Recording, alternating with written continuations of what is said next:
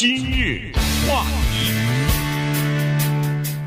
欢迎收听由中讯和高宁为你主持的今日话题。今天呢是大年初一啊，我们进入到虎年了，所以首先呢，跟我们的这个听众朋友还有观众朋友呢拜个年啊！我跟中讯都祝大家虎年虎虎生风啊，这个万事如意。呃，好，那我们现在呢就回到这个正规的话题哈，因为在昨天前天的时候呢。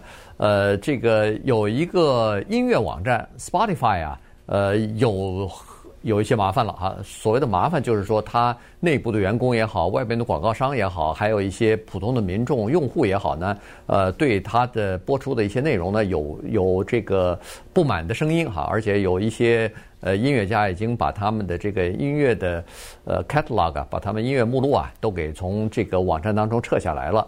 其实，在这个过去的三五年里边，哈，其实我们陆续的都看到一些大的这种网络的平台，包括 Facebook，包括这个 Twitter，包括呃 YouTube，你你说吧，哈，基本上这个这些平台呢，他们的内容啊，呃，比如说呃，刊登那些呃不好的东西，或者说是呃这个谣言啊，或者说是这个呃这个不雅的东西啊等等。呃，受受了很多的批评哈，那么要求他们对自己的这个平台上所播出的内容呢要负责任。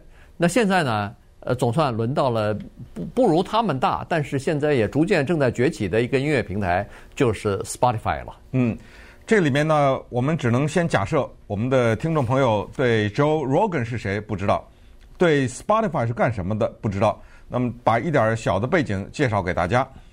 现在在网上啊，有很多的地方呢，可以听到一些音频、视频，就是 YouTube，就是可以看到画面的 TikTok，这都是有画面的。音频的平台非常的多，但是有几个大的，Spotify 就是其中之一。它呢是在瑞典产生的啊，二零零六年左右吧，在那个地方有一个人叫 Daniel Ek 和几个朋友呢，他们成立的这个平台。请注意，他们这个平台是干什么的呢？他这个平台和 YouTube 呀一样，就是他不制作内容。当然，YouTube 后来有钱了，所以 YouTube 有自己制作的电视节目啊什么之类的。它只是一个平台，然后你呢把你的音频放上去，一部分是音乐，也有很多不是音乐，大量的是讲话。任何一个人都可以在 Spotify 上面做节目。有没有人听，那是另外一回事儿，所以这就是这么一个平台。这个平台发展得很快，现在呢，它上面的歌曲啊，差不多有七千万，那可能不知道几辈子都听不完的这么多的歌曲。它的每一个月的上去的订户啊，或者是听的人呢，是三亿八千一百万，所以是一个巨大的平台，在全世界一百八十个国家以上啊都可以收听。那么这就是简单讲。这个平台，在这个平台上有这么多的音乐家，有这么多的耍嘴皮子的人，但是如果你只要听一个节目的话，就只能告诉大家，其他都可以不用听歌曲。这个节目一定要听，叫今日话题。呃，今日话题在 Spotify 上面，而且也顺便告诉大家，在 Spotify 上面的跟踪的非常的多的人，因为经过我们孜孜不倦的努力啊，我们的今日话题的节目在 Spotify 这个平台上面。冲向两千啊！这么多的集在上面，连 Spotify 的负责人都给我们写信说，很少这么厉害的、这么持续的在上面。每一天啊，礼拜一到礼拜五往上发，周末还发啊，周末都有把过去的精彩的节目放上去。这是这个平台。Joe Rogan 是谁？Joe Rogan 是美国一过去啊，他是这么一个身份很杂的这么一个人，他是浮游在二线、三线，可能有的时候是在四线的这么一个人。就美国什么散打大赛，呃，很多人可能也不看啊。他是一个什么评论员，他呢也做点喜剧节目，他也在一些什么影剧当中嘎一脚，但是是一个无名的人。但是呢，这个人他不得了啊！他首先登入的就是这个音频的平台上面做节目，他做的比较久。他在二零零九年的时候呢，开始了他的 podcast，在他家的车库里面。二零零九年的时候，播客是一个挺陌生的概念，所以很多人不知道是干什么的。其实我觉得可能现在都有很多人不知道干什么。那么我也再说一下，呃，今日话题在 Podcast 上整体的表现是非常棒的哈。不管你是安卓的手机还是苹果的手机，你都有播客，就是 Podcast。那么，二零零九年的时候，这个大光头 Joe Rogan 呢就登陆了 Podcast。他登的时间比较早，再加上这个人很聪明、很灵活，长话短说，短短的时间里面，他现在成了霸主，在 Podcast 这个上面，一个人坐在麦克风后面，再邀请嘉宾，没有第二人比他的人多。现在他在 Podcast 这个领域，他是龙头。最早上去的奥巴马什么之类的，你像奥巴马零八年才当的总统，上到他的节目里面去，等就是。这一下呢，这个加州生活的这个叫 Joe Rogan 的人就大红在 Podcast 上，因为他不需要跻身于任何广播电台，他可以有充分的言论自由，而且他可以请各色的来宾。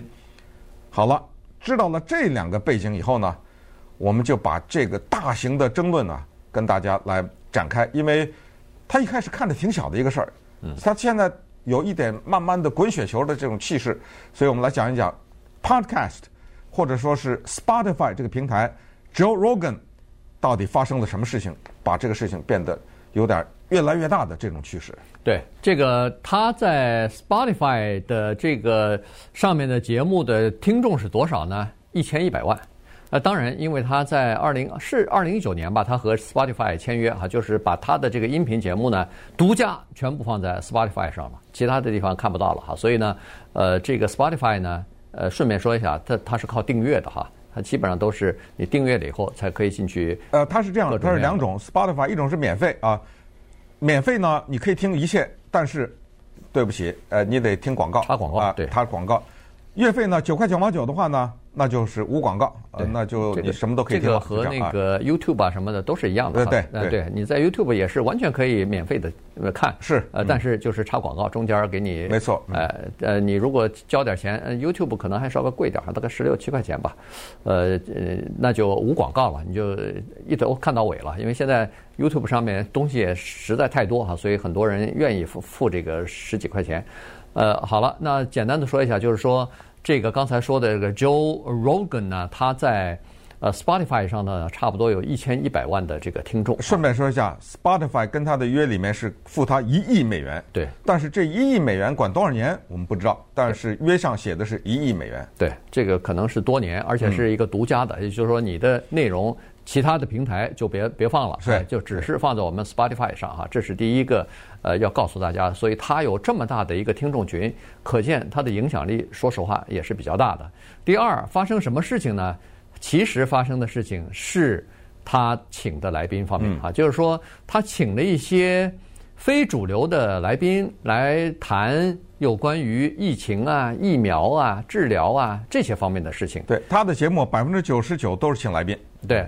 好了，那在请的这些非主流的人当中，到底这些人有没有资格去谈这个内容？到底是什么情况？咱们不知道。但是呢，他请的这些来宾讲的话，显然是有不实的信息，或者是甚至是有这个误导人们的一些虚假的信息在里边，呃，所以才引起人们的这个就是反弹嘛，在引起人们的不满和愤怒。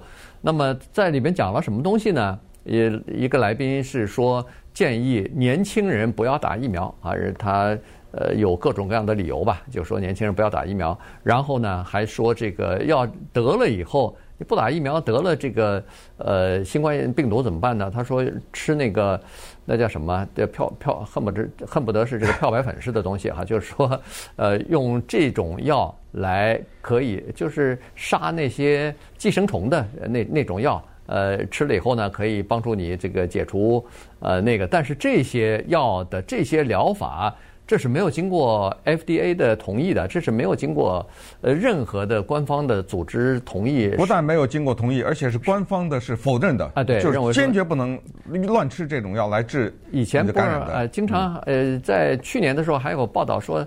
呃，吃什么？喝漂白水啊什么的，喝那个呃杀虫剂，就是杀寄生虫的那个，啊死人的都有啊。呃，所以呢，哎，在这些内容登出来以后，就是播出来以后呢，那当然就引起人们的反对了哈。首先是好几百人，呃，就是医生啊，呃，医疗组织就说，哎，不不行，你这个节目，呃，说的是什么东西啊？这个完全跟我们在第一线工作和跟这个 FDA 跟 CDC，呃，是唱反调的，呃，是，然后，呃，其他的有一些艺人呢也开始不满意了，所以，呃，Neil，呃，Neil Young，哎，Neil Young。呃，这是一个蛮有名的摇滚哈，摇滚歌星。他说不行，我不能跟这个这样的人在同一个平台，所以他先撤掉，撤掉他的这个呃音乐的目录啊，歌曲的目录。后来又有个又有一个 Johnny Mitchell 哈，他们他也是撤出来，呃，然后又有什么呃 Brené 呃 Brown 啊还是什么，也也是一个一个的就开始撤出来。这个事儿呢，就像滚雪球一样，当有一天撤出的这些。呃，就是有分量的这些歌星越来越多的时候，那这个平台可能就会有威胁了。今日话题，欢迎继续收听由钟迅和高宁为您主持的今日话题。这段时间跟大家讲的呢是 Spotify 啊，它这个呃网络平台啊，呃原来呢它是专门做这个歌曲的哈，但是后来呢呃逐渐增加了一些非音乐类的节目啊，包括一些呃就是谈话类的节目啊、采访类的节目啊等等啊，这个这叫。Podcast 之类的这个呃音频的东西呢，也可以放上去了，也变成一个就扩大了他们这个平台的容量了哈。呃，内容当然也就五花八门了。那刚才说了，这个 Joe Rogan 啊，这是一个有拥有一千一百万听众的这么一个主持人。那他采访的一些客人呢，就有一些呃这个叫做散布了一些假的消息，或者说是不实的。呃，这个呃，有关于疫情方面的这个信息吧，所以现在就引起了很多人的反弹，或者说是愤怒啊。有一些呃，也也包括这个音乐家就退出，呃，然后有一些呃，就是也是做节目的哈，这个主持人呃也纷纷的说，我就呃不更新这个我的节目了啊，除非有另行通知啊等等。所以实际上呢，是在向这个公司呢呃施加一些压力，要求他们对。像这样的内容也好，像这样的以后的呃这种呃观点也好呢，实际上就是说你可能要注意把控一下自己的内容了。对，这里面有文化战争、有言论自由等等，还有这个平台的设置以及主持人的观点的问题，这里面呢都交织在一起了。去年十二月的时候呢，Joe Rogan 请来了一个来宾，这个人呢是一个医学人士，他叫做 Robert Malone。他在上面就讲呢，他是首先呃，就是说这个疫苗这个东西，他表示怀疑。他说的比较严重的就是说，美国啊有三分之一的人被美国政府给催眠了，啊，他们进入到一种催眠的状态。那么这些人呢，进入到这个状态以后呢，他们就形成了一个叫做“巨大众的心理”，如同当年纳粹德国一样。可能另外一个词汇就是洗脑了，所以这些人呢不应该听 Anthony Fauci 散布的那些话。实际上呢，这里要讲一下 Joe Rogan 呢，他主要是请来宾，这一点请注意，和那之前我们介绍的 Rush Limbaugh 不太一样。嗯，已经去世的这个 Rush Limbaugh 呢，他是一个主持人，他是立场极为鲜明，他不躲避任何问题，任何问题。他的立场什么叫鲜明？这个就是对的，那个就是错的。民主党全都是一些把美国误入歧途、引入歧途的坏蛋。比如说，这个观点我亮出来以后，来吧，你什么问题来，我一一的我跟你辩论。这是主持人带着观点的。Joe Joe Rogan 呢，有没有观点？也有，但是他的观点呢，你得从他和他的来宾的谈话当中字里行间去寻找。所以这个反而给他找了一个安全的避风港。也就是他到时候可以两手一摊，哎，不是我说的，我的来宾说的。比如说，假如请一个来宾说这个钓鱼岛啊，我是举例啊，他没请这个来宾，钓鱼岛百分之百是日本的，啊，中国人没有权利。比如说，哎，有个人反弹吗？肯定有人反弹。Joe Rogan 他两手一摊，哎，那你你你找他去，对不对？那是他说的。可是这个时候问题在这儿呢，就是人家会说，那你干嘛请他呀？哎，他说我还不能请了。这是言论自由，什么观点都得听听啊，所以这个叫 Robert Malone 的这个医生啊，引起的反弹很大。之前呢 Joe Rogan 也请过人说，这个疫苗啊，实际上它里面是一个极其细微的电子的芯片，呃，注入到人体以后呢，美国政府可以跟踪你。也有过这种言论的人，也有过什么疫苗啊是美国政府啊和制药公司勾结啊等等都有。他请过这种人，所以这个人呢，一直是其实对一些支持疫苗和在抗疫的过程当中比较站在所谓主流这方面的人呢，对这个 Joe Rogan 一直是很反感的这么一个人。可是第一，他说这不是我说的，对不对？第二，Spotify 这个平台两手一摊，我有态度，我有观点吗？那种赞成疫苗的人。你说呀，你来呀！我有没有大量的人？奥巴马也在上面。顺便说一下，呃，英国的王子 Harry 跟他太太 Megan 两个人也在上面，他们都在啊。左派右派都在，我不管，我只是一个平台，我提供一你在上面发表意见呢，我有什么错啊？哎，所以当去年十二月的这个出来以后呢，慢慢的开始发酵。到了一月二十四号的时候，美国的著名的歌手 Neil Young 就发了一个推文，就公开信。所谓公开信就是没有直接发给 Spotify，而是发给全国的民众。他就说了，他说 Spotify 面临两个选择，你要他没我，要我没他。你要 Joe Rogan 就没有 Young，not both，你不可能两个都要。那么这个时候 Spotify 就面临重大选择。Neil Young 是一个七十六岁的老歌手了，怎么办？得不得罪他还是得罪 Joe Rogan？想了想。Joe Rogan，毕竟我付了他一亿，签了一亿美元的合约，人家就做了一个决定，再见，Young，Neil Young，你走吧。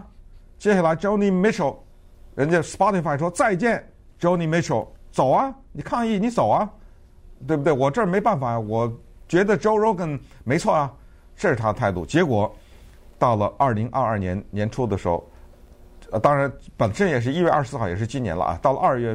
就这两天吧，这个事儿发酵了。因为礼拜天的时候呢，Rogan 出来道歉，然后刚才说的创办人 Daniel Ek 也出来道歉了啊。是 Rogan 呢是这么说的，Rogan 是说，我这个人呐，我就是个广播人，我就是个做节目的人，我就喜欢访问来宾。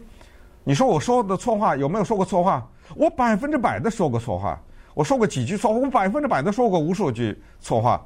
我访问的来宾有没有传达假消息？呃，百分之百的，我承认呢，对不对？那怎么办？我以后啊，多做点研究，哎，我这个人我多学习学习，哎，多看点书，呃，请那个来宾呢，我多调查调查背景，好吧？不好意思啊，我那个以前啊，我的太粗心了，这是他的这个态度。Spotify 也说了，Spotify 说，我明白现在这疫情期间，这种消息确实是伤害，尤其像 Neil Young。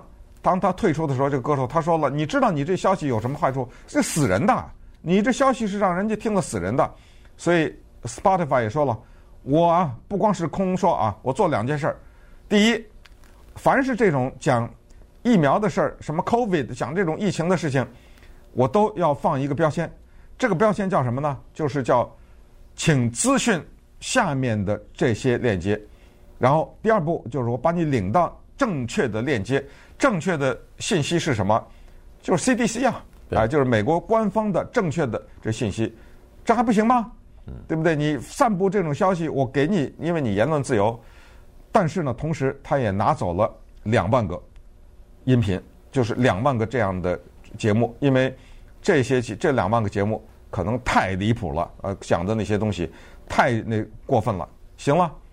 怎么办吧，对不对？我该做的都做了，所以我们今天讲这个话题就是接下来看看会不会有更多的人跟进。有人开玩笑在 Twitter 上说，其实要想打倒 Spotify，只有一个人就行，Taylor Swift。